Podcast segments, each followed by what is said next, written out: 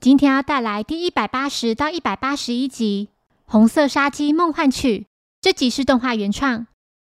加纳娱乐集团会长加纳善泽来到毛利侦探事务所，他提到近期将发行一张杰拉尔天马的专辑，并且将针对圈内人举办一场宴会。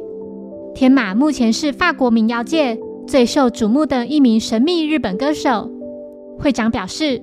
自从宴会的日期敲定之后，妻子的周遭就开始陆续发生奇怪的事，像是时常接到无声电话，或是收到匿名的花束。另外还有一封恐吓信，信上写着：“没有察觉到我的爱的人，下地狱去吧。”另外一封是昨天刚寄到的，信上写着：“复仇的餐宴即将展开，尽情享受这场恐怖的派对吧。”宴会就在三天后举行。这次的计划是秘密进行的。知道此事的除了两夫妇之外，只有四名会出席的人而已。三天后，小五郎驾车前往目的地。途中，小兰在车上念着天马所作的《红色赤爱梦幻曲》的歌词。虽然你狠心离我而去，但我仍然无法忘情于你。我会永远地默默守候着你，感觉到你的声音，我就觉得无比欢愉。我愿每天送你一支真心的花朵，红玫瑰、金盏花、山梗花、艳红的大礼花，与我为你所做的爱之曲，你将永远属于我所有。抵达目的地后，接待三人的是秘书德大寺昌代，而会长的太太。也是加纳集团旗下的音乐出版社的社长美笑也来到三人面前。太太带着三人来到一间放有钢琴的大房间，并说这里就位在客厅的正上方。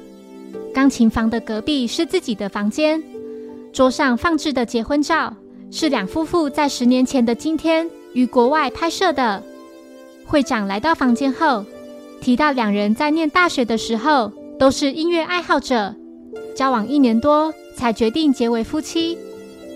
这时，那四名宾客也陆续来到会长家。首先是杰拉尔天马的经纪人米歇尔，他提到天马还有别的工作，会晚半个小时抵达。接着是会长的弟弟，也是加纳音乐出版社的副社长秀树。晚餐期间，太太先回房间补妆。柯南觉得应该要好好保护她才行。小狼请小兰和柯南前去关心。外头正下着大雨，雨声轰隆轰隆响个不停。此时突然停电，楼上传来了太太的求救声。小兰用空手道撞开上锁的房门，进房后看到有个人影正想袭击太太，那个人直接跳出窗户，落到下方海里。此时电来了，众人前来关心。他们看到桌上放着一束山梗花，太太提到她才刚补好妆，就突然停电了。接着有人从后方攻击，但自己并没有看到对方的长相。小兰表示自己有看到，虽然不是很清楚，轮廓看起来像是个外国人。这时，杰拉尔天马来到现场，柯南来到放置钢琴房的阳台，在扶手上发现奇怪的痕迹。接着又在某个柜子里找到一张照片，照片上的人是太太和天马十年前的合影，这是在太太结婚前半个月所拍摄的。此时，小兰和会长走来，会长看到照片后无比震惊，他拿着照片直问天马是怎么回事。太太承认，在两人结婚前，曾经和这名叫天马纯也的男人交往过。当时他是个默默无名的音乐工作者。太太对天马说：“你却在十年前的某一天突然消失了踪影。”米歇尔带了一瓶他们自产的酒，小五郎不小心将酒杯里的酒洒到太太衣服上，太太并不介意。他想到厨房去拿蛋糕。之后，太太希望天马能唱首歌，天马同意，并决定到钢琴房先做练习。会长认为，刚才攻击太太的人就是他。其他人听到，两人似乎起了争执。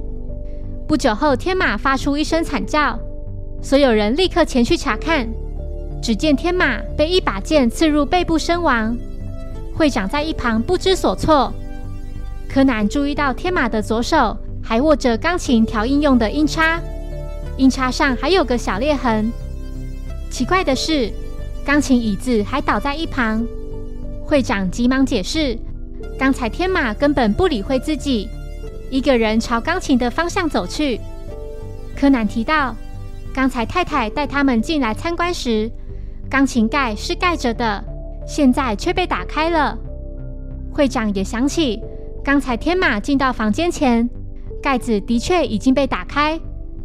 警方赶到后，柯南在钢琴房的阳台扶手上又发现了奇怪的痕迹，像是被绳子磨过似的。接着，在天马倒下的地板上，看到剑尖留下的痕迹，那把剑是垂直于地面的。上方的美术吊灯。有些不对劲。来到上层走廊后，柯南在扶手上又发现和窗边类似的裂痕，墙上还有调整吊灯高低的手柄。一旁的书柜里放着一个显眼的盒子。柯南将盒子打开，发现里面是天马在十年前写给太太的红色挚爱的夜想曲。之后，他注意到钢琴上似乎留有某种液体。但无法确定那是什么。接着，柯南请一名警察到海里找贝多芬。不久后，所有人集中在大厅。有个人走进众人的视线，小兰认出他就是袭击太太的人。原来，这个人就是刚才警方在海岸上找到的贝多芬雕像。雕像上还带着天蚕丝和一根棒子。小五郎明白凶手的套路。他准备了一根鱼竿，并来到阳台，把线的一头系成环，并在上面绑个东西。绳子穿过扶手下方，接着绑上一个类似人形的东西，然后做出像是和犯人扭打的样子。最后放手并拉绳子，这个像是人形的东西就会掉到下方海里了。小兰提到这个情景和太太被攻击的时候一模一样。小狼表示，加害人和被害人是同一个，也就是太太。他在拉掉电闸后，立刻跑进房间，然后锁上房门，并开始求救。柯南跑到钢琴室，大声喊叫，把所有人引来。接着麻醉小五郎，并变身为他的声音说：“请看看地板上的痕迹，痕迹明显是垂直于地面的。窗台和上方回廊上的痕迹。”以及天马手上拿着的音叉的痕迹，把这些痕迹联系起来，就构成了一个非常恐怖的陷阱。上方的吊灯也是连接这些痕迹的最后一环。当时吊在吊灯上的剑垂直落下来，并穿透天马。钢琴和钢琴椅子之间的距离不到一米。天马走到钢琴前，准备弹奏的时候，发现椅子倒在一旁。调音用的音叉也同样掉在地上，在他弯腰捡起的时候，就是背对着那把剑。这个恐怖的机关是：先把剑挂在长绳的中央，两个绳头一起穿过上方的吊灯环，再绕过上层回廊的扶手，其中一头在沙发上绕几圈，并把线头系在音叉上，另一头从窗户扔出去，下方垂挂着重物。接着，只要等天马去捡起那个压在椅脚下面的音叉，就完成计划了。原本的那条天蚕丝被窗外挂着的重物拉着一同落到海里。这个手法是不是跟刚才的贝多芬雕像很相似呢？没错，杀害天马的凶手就是太太。他在给所有人倒红酒之后，假装要去厨房，其实是在做准备。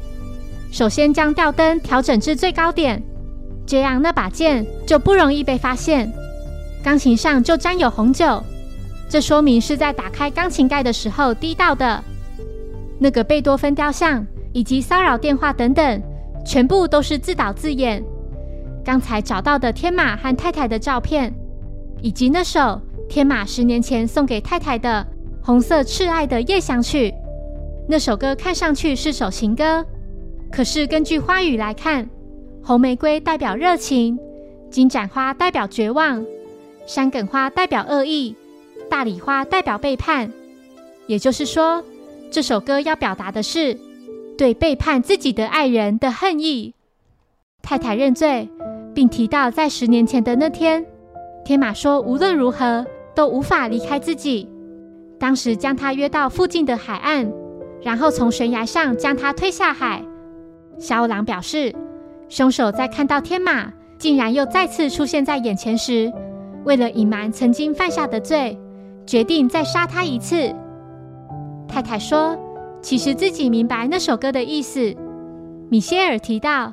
天马在音乐会上唱这首歌的时候，每次都轻声地说了一句法语，翻译成日语就是“为了挽救你那受伤的心”。他在重新修改的歌词里更换了花朵的种类。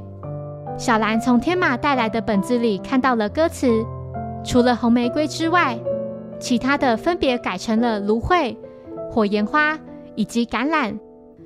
花语是悲哀。和平与光荣。天马知道太太作为杀人犯而自责，依旧继续唱着这首歌，还特地和加纳集团签约。虽然曾经一度沉浸在悲伤之中，但他已经不再有恨了。谢谢收听，如果喜欢本节目，欢迎小额赞助给我支持，谢谢。那我们下一集再见，拜拜。